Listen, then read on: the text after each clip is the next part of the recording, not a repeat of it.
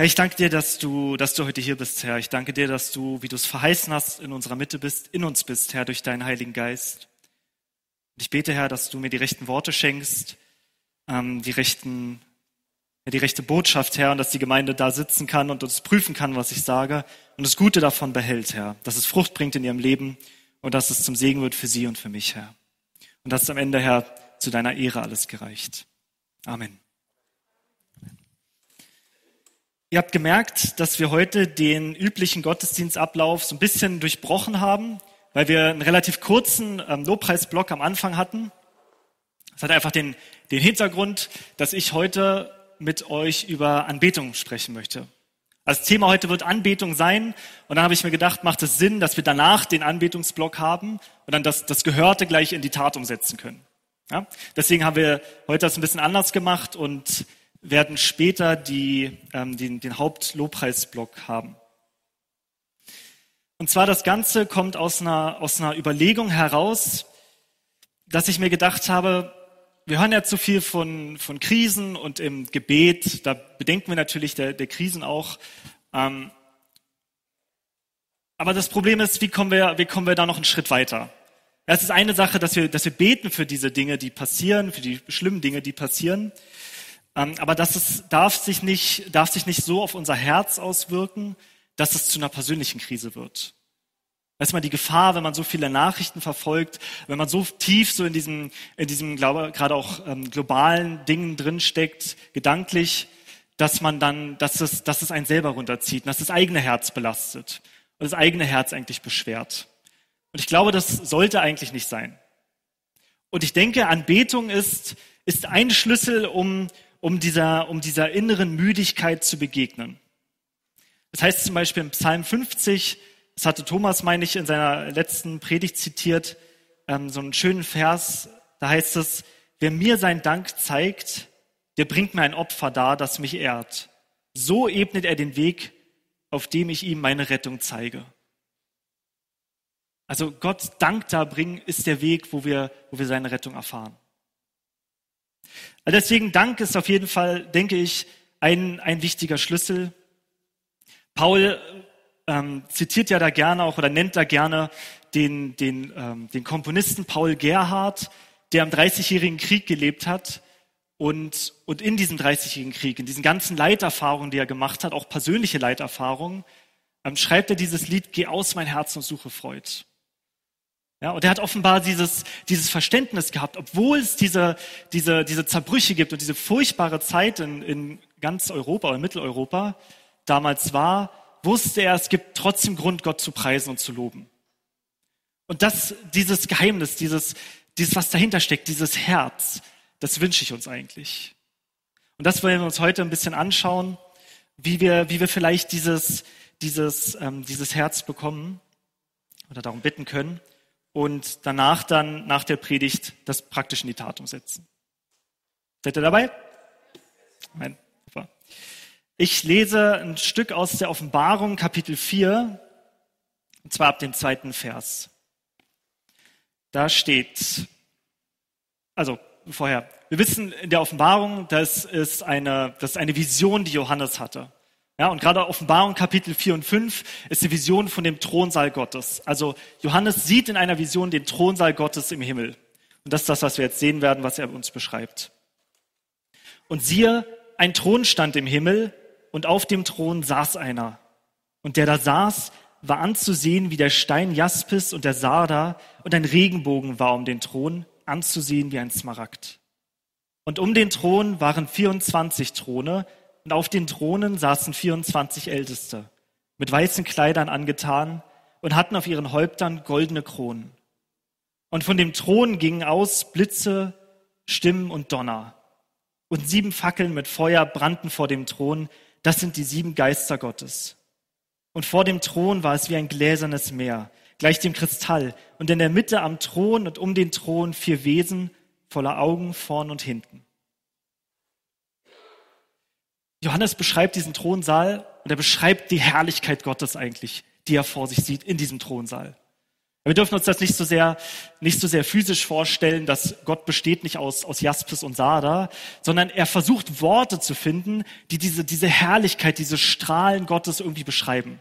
Ja, und wir merken so ein bisschen, er ringt mit den Worten, wie kann man dieses, dieses Wunderbare, dieses Kostbare beschreiben, diesen, diesen Thronsaal Gottes. Und deswegen benutzt er diese, diese vielen Bilder mit dem, mit dem Leuchten und dem Glanz und den Lichtern und den, dem Donner, auch den Stimmen, einfach uns zu beschreiben, dass eine, eine, eine wahnsinnige Herrlichkeit einfach die er vor sich sieht.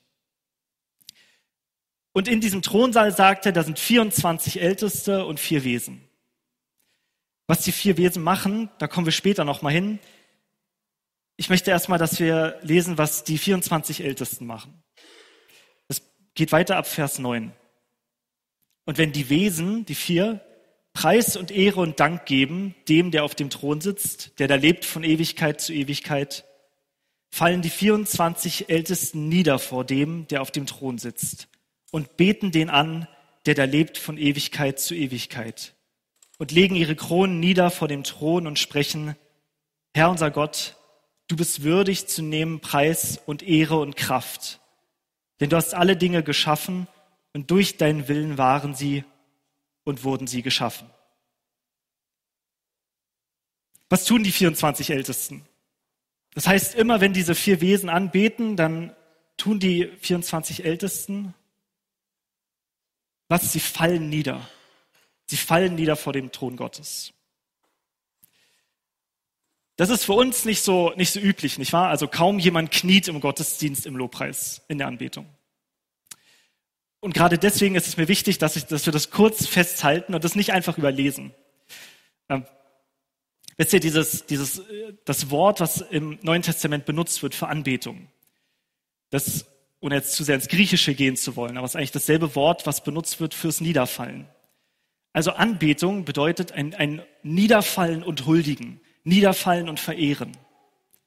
Das war das, dasselbe Wort, was man damals benutzt hat, um jemanden zu beschreiben, der vor einem König niederfällt und, und diesen König verehrt. Ja, genauso natürlich auch vor Götterstatuen, war damals noch üblicher, von der Götterstatue niederzufallen und diese zu verehren. Also was diese Ältesten tun, das, das ist ganz eng mit, mit der Anbetung verbunden. Das Niederfallen vor Gott und ihn anzubieten, ihn zu ehren. Mir ist es wichtig, das nochmal zu sagen, weil wir so in unserem aufklärerischen Denken so drin sind, dass wir eigentlich meinen, ja, mein Herz, mein Verstand und mein Körper, das hat eigentlich nichts miteinander zu tun. Also ich kann Gott anbeten und ich kann total relaxed dabei da sitzen. Das geht, weil es kommt ja aufs Herz drauf an, nicht wahr? Nicht auf den Körper. Ja? Ihr, ihr kennt diese Denkweise. Aber der Bibel ist diese Denkweise halt völlig fremd. Ja, der Bibel ist das völlig fremd. Die, bei der, in der Bibel ist Anbetung ganz eng mit der Körperhaltung, mit diesem Niederfallen vor Gott verbunden. Und das sehen wir auch immer wieder, gerade in der Offenbarung, die, dass, dass immer wieder die Menschen niederfallen vor Gott. Immer wieder auf die Knie gehen vor ihm und ihm anzubeten ist natürlich auch klar. Ja, also wenn wir, wenn wir das, wenn wir drüber nachdenken, dann ist das, ich meine, uns ist das bewusst, eigentlich ist uns das bewusst. In anderen Kontexten wäre das völlig klar. Also wenn ich, ähm, sagen wir, Philippus würde mir jetzt was erzählen, ja, und jetzt möchte mir was sehr Privates erzählen, und dann stehst du da, mhm, mhm, mhm, ja, spannend. Äh, klar, oder? Die Körperhaltung sagt, ich höre ihm nicht zu. Ich schaue ihn nicht mal an, ich gucke von ihm weg. Also uns ist klar, die Körperhaltung hat was mit dem Herzen sehr wohl zu tun. Das heißt nicht, dass wir jetzt immer alle niederfallen müssen, immer uns hinknien müssen. Ja, das ist nicht mein Punkt. Aber mein Punkt ist unsere Körperhaltung. Das darf das ausdrücken, was wir empfinden. Wir, wir dürfen unsere Hände heben, einfach als Zeichen der, der Verehrung Gottes. Die Hände ausstrecken oder sogar hinknien, wenn wir können. Es ist alles ein Zeichen der, der Verehrung. Unser Körper drückt aus, was wir empfinden in unserem Herzen. Also der erste Punkt, dieses, die Ältesten, die fallen vor dem, vor dem Thron Gottes nieder in dieser Anbetung, in diesem, in diesem ähm, Verehren Gottes. Das auch nicht alles, was sie tun. Was tun sie noch? Sie legen ihre Kronen nieder, heißt es dann.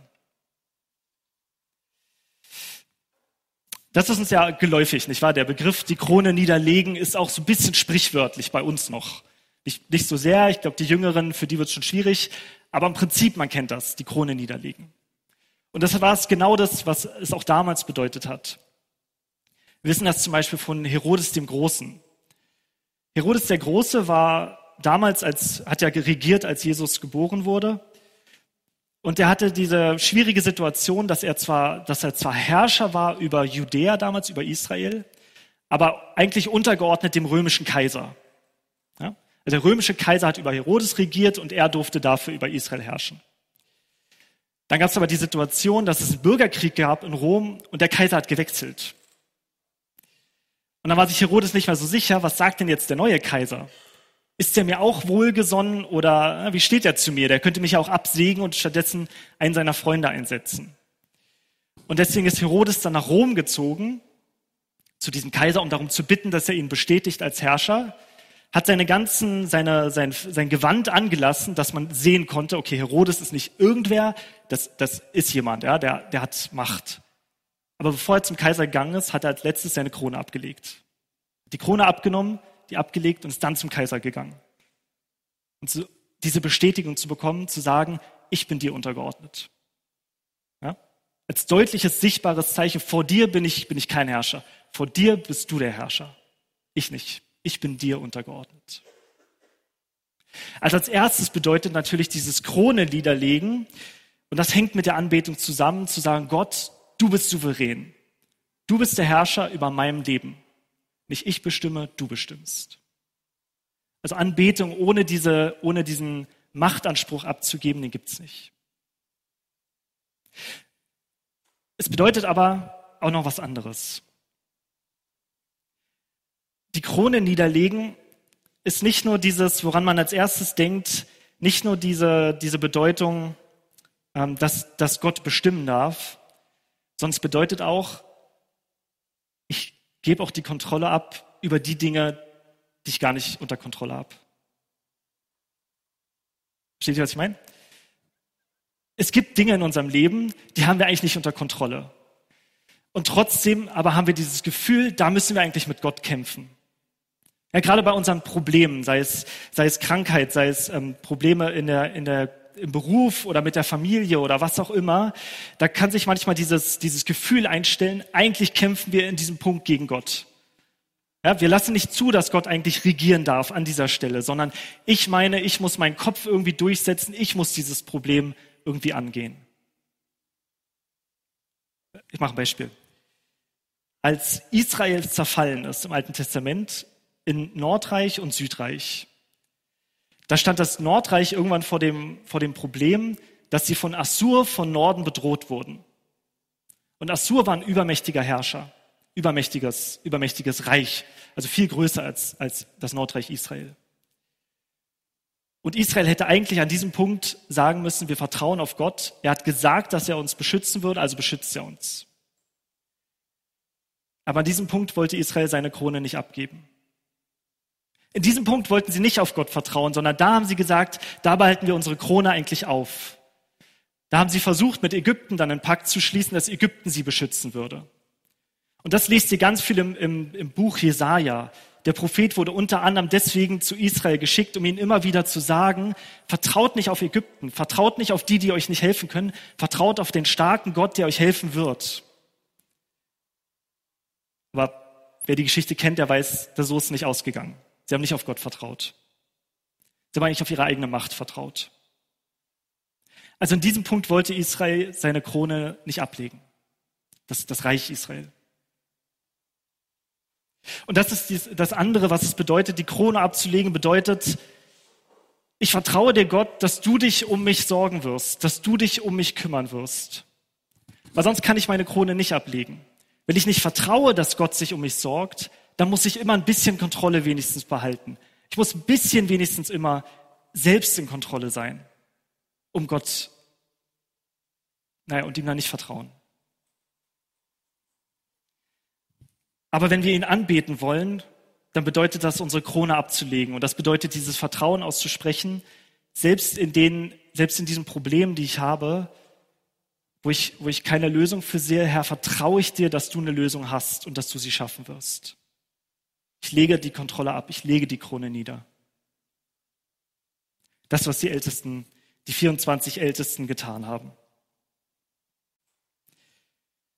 Das ist nicht immer eine, eine ganz eigene Entscheidung, nicht wahr? Also wir sehen das zum Beispiel im Buch Hiob, wo Hiob so viel Probleme hatte und so viel, so viel geschlagen wurde. Und erst die Begegnung mit Gott, die bringt ihn in diese Position, ja, dass er sagt, ich habe ich hab Unsinn geredet. Also nicht, ich verstehe es nicht, aber trotzdem Gott, vertraue ich dir, du machst das. Du hast einen Plan damit, auch wenn ich ihn nicht verstehe. Ja? Also manchmal braucht es diese Begegnung mit Gott und ganz oft brauchen wir diese, diese persönliche Begegnung mit Gott, um wirklich in diese Anbetungshaltung zu kommen, wo wir sagen können, Herr, ich, ich, ich gebe meine Kontrolle ab vor dir und vertraue dir, du machst es. Nicht nur in den Dingen, die ich unter Kontrolle habe, sondern ich vertraue dir auch dort, wo ich keine Kontrolle drüber habe. Also das ist das Ziel. Ja, und da merkt ihr, das hat ganz viel mit, mit Krisenzeiten zu tun. Wenn wir das schaffen, in diese Anbetung zu kommen, in diese, in diese Herzenshaltung zu kommen, dass wir sagen, Gott, wir vertrauen dir, dass du alles gut machen wirst, dann können wir auch an diesen Punkt kommen, wo wir sagen, Gott, du bist einfach wunderbar und herrlich. Und da beginnt Anbetung, in dieser, in dieser Verehrung von Gott, uneingeschränkte Verehrung eigentlich. Das ist das Ziel, wo ich, wo ich denke, wo wir hinkommen sollten. Und ich glaube, wo ihr alle auch gerne hinkommen wollt. Die Frage ist jetzt, wie, wie kommen wir denn dahin? Das ist ein hehres Ziel, aber auch ein schwieriges Ziel natürlich. Die Frage ist, wie, wie, wie schaffen wir das? Und da kriegen wir sogar eine mögliche Antwort, zumindest kriegen wir im Text.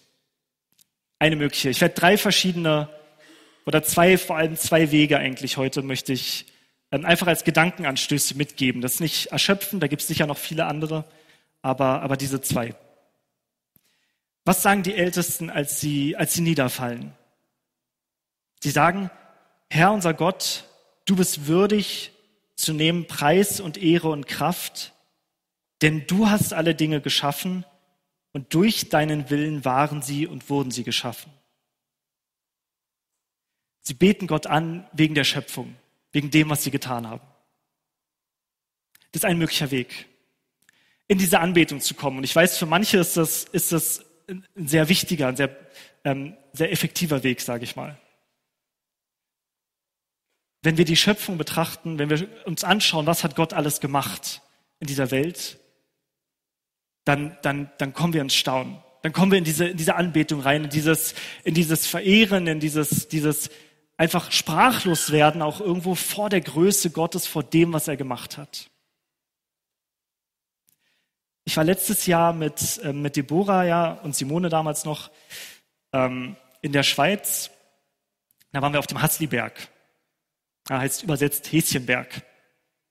Und vom Hasliberg kann man mit einer Gondel runterfahren ins Haslital. Bei Meiringen ist das. Versierte Sherlock Holmes Leser, die wissen, was, wo Meiringen ist. Und in diesem, diesem Tal, wenn man dort unten steht, dann bist du umgeben eigentlich von zwei Bergketten, die sich um dieses Tal schließen. Also du, du kannst aus dem Hasli-Tal eigentlich nicht raus, ohne über einen Berg oder unter einem Berg durchzufahren.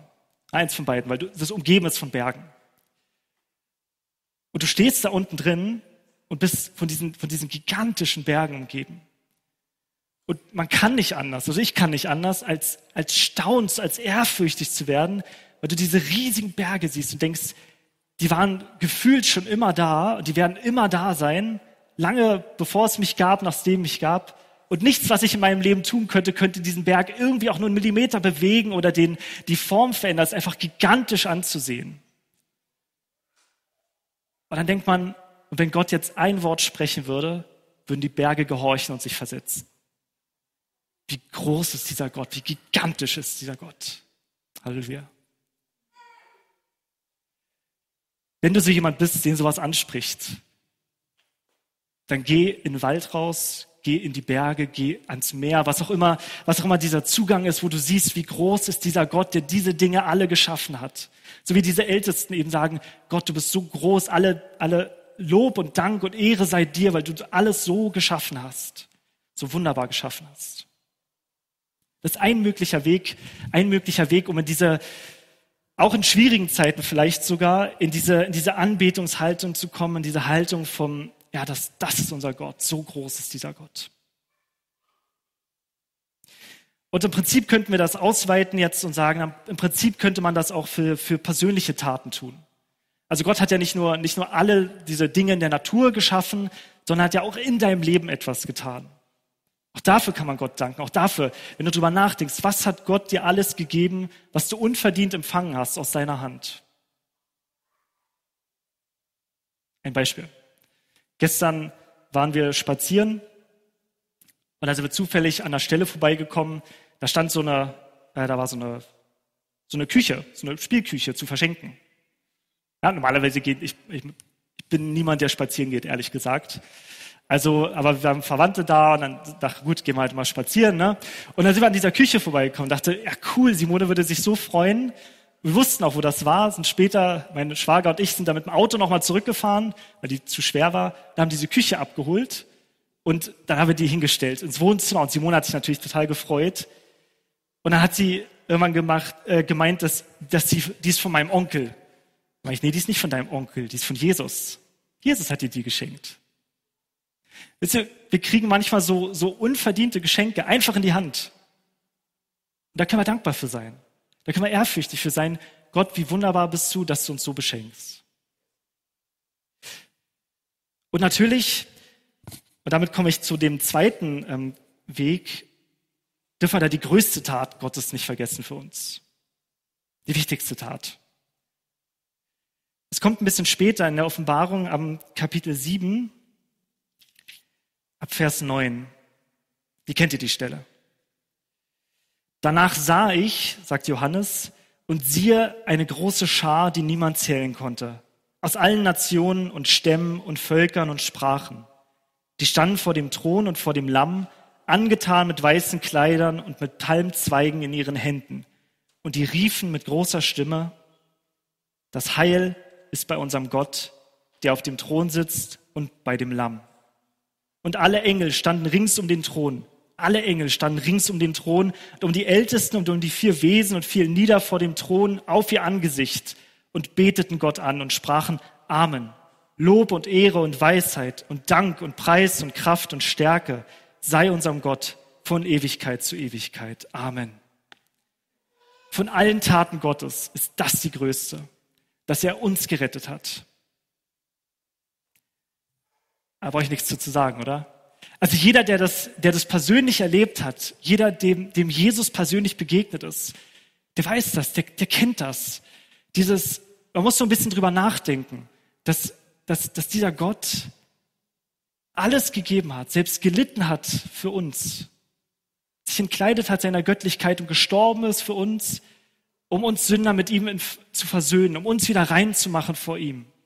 Und das nicht nur ohne, völlig ohne mein Mitwirken oder euer Mitwirken, sondern als wir noch Feinde Gottes waren, tut er das alles aus Liebe zu uns. Da kommt man automatisch ins Anbeten, wenn man nur drüber nachdenkt, wie, wie herrlich dieser Gott ist, dass er das alles tut, dass er das alles für uns tut, dass er das alles leidet für uns. Für einen wunderbaren Gott wir haben, für einen wunderbaren großen Gott wir haben.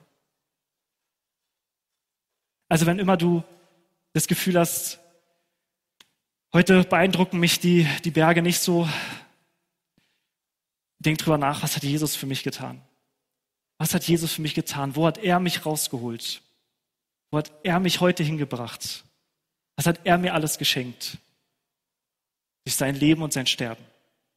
Und als ich noch sein Feind war, als ich noch gegen ihn war, als ich noch nichts von ihm wissen wollte, hat er das alles für mich gegeben aus Liebe zu mir ein wunderbarer Gott.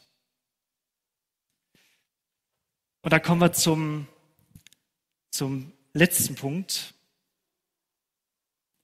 Nämlich, da reden wir dann eigentlich schon über das, über das Wesen Gottes, wie er ist.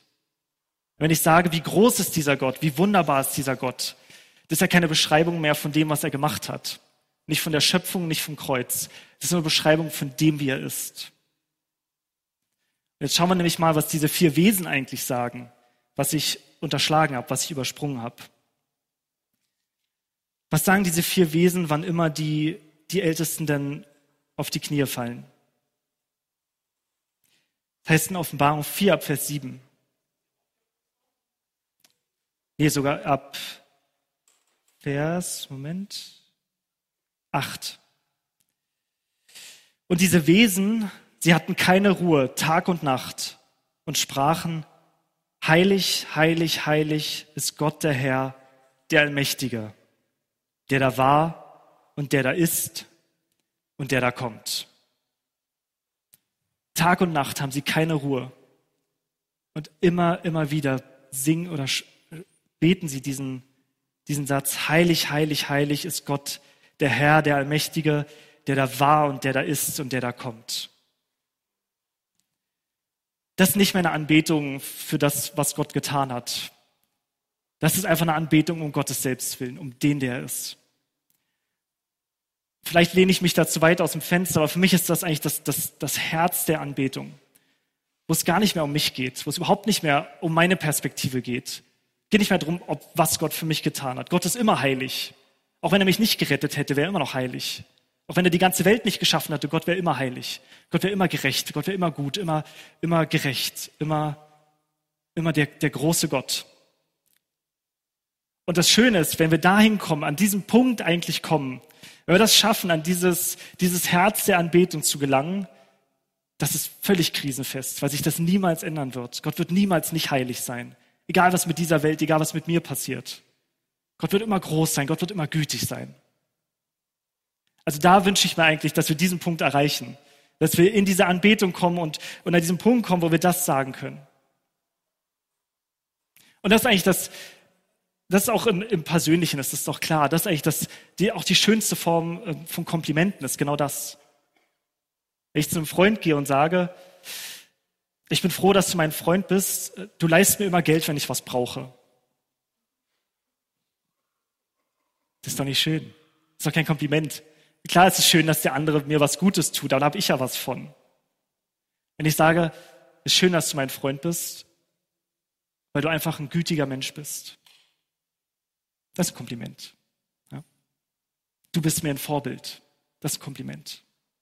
Wo es gar nicht mehr um mich geht, sondern nur noch um die andere Person geht. Nur noch, wer ist der andere eigentlich? Also diesen Punkt wünsche ich mir, den zu erreichen in der Anbetung. Und damit kommen wir zur Anwendung. Und ich fasse kurz nochmal zusammen, dass wir das nochmal so vor Augen haben, was ist jetzt das Ziel. Zuerst mal, immer wenn wir in Lobpreis gehen, jeden Sonntag, musst du eine Entscheidung treffen für dich, ich möchte Gott anbeten. Das musst du selber entscheiden, weil wenn du sagst, ich möchte Gott nicht anbeten, dann ist das Thema damit durch. Da würde dich niemand zu zwingen. Und die können sich hier vorne dann abmühen, wie sie wollen. Niemand wird dich dazu überreden, wenn du das nicht möchtest. Als erstes also die Entscheidung, Gott, ich bin heute hier, um dich anzubeten. Als erstes. Als zweites der Versuch, in diese Anbetung zu kommen, in, zum Herz der Anbetung. Und da kann es dir helfen, wenn du erstmal, wenn du besingst und erstmal vielleicht eben in die, in die Schöpfung Gottes schaust und schaust, was hat Gott alles Großes gemacht und darüber nachzudenken. Oder was hat Gott für mich gemacht, in meinem Leben gemacht. Das ist legitim, das ist nicht falsch. Ja, die Ältesten, die, die beten Gott an wegen der Schöpfung. Also man darf das. Gott anbeten, Gott, wie groß bist du, was du alles gemacht hast. Und über diesen Weg, und das hoffe ich eben, über diesen Weg dann hinkommen an diesen Punkt, wo wir einfach, einfach Gott anbeten für den, der er ist. Und das Lobpreisteam ist hier, um uns dabei zu helfen. Aber die ersetzen nicht diesen Weg, den muss jeder von uns eigentlich im Herzen selber gehen, diesen Weg dahin zu sagen, Gott, ich möchte dich anbeten für den, der du bist, weil du groß bist, herrlich bist und so weiter. Wenn dir keine Worte mehr einfallen, dann betest du in Zungen weiter. Oder du singst hier mit, was die vorne singen. Die Lieder geben das auch immer ganz gut wieder. Und zuletzt nochmal, die Körperhaltung, die darf das widerspiegeln, was du empfindest. Es ist nicht verboten, die Hände zu heben. Es ist nicht verboten, niederzuknien. Wir haben sogar so Kissen an den Seiten immer liegen. Da nicht, da drüben. Die könnt ihr euch sogar nehmen, wenn ihr nicht auf dem Boden knien wollt. Aber es ist einfach gut, unseren Gott anzubeten. Es ist einfach gut, es ist einfach wunderbar, ihn anzubeten weil er das verdient, dass wir ihn anbeten. Ich dürft gerne nach vorne kommen und uns mit hineinnehmen jetzt in diese praktische Übung. Dieses Anbeten Gottes. Amen.